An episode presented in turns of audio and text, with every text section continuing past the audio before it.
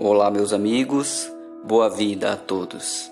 Depois de muitos dias, voltei às gravações, trazendo aqui um pouco de poesia, de reflexões para nós.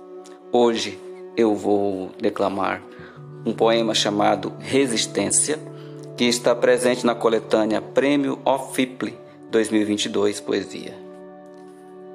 As roupas compridas que cobriam a saudade foram rasgadas pela fera temporária.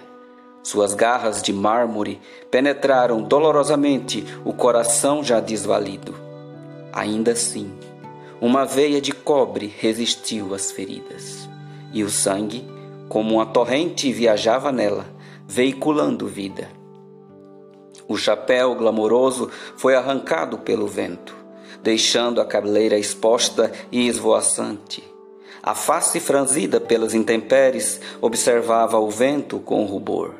Os olhos quase fechando, resguardando-se da poeira de emoções.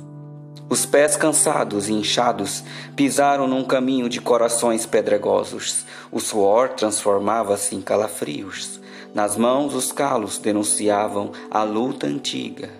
A saga remota remonta na atualidade, o passado que se deseja esquecer deixa marcas eternas. Ferida, mas resiliente, se recobrou dos golpes da existência. Caminhou, ainda que rastejante, e nunca desistiu. Quando a chuva de desgraças precipitou, o guarda-chuva de coragem foi acionado.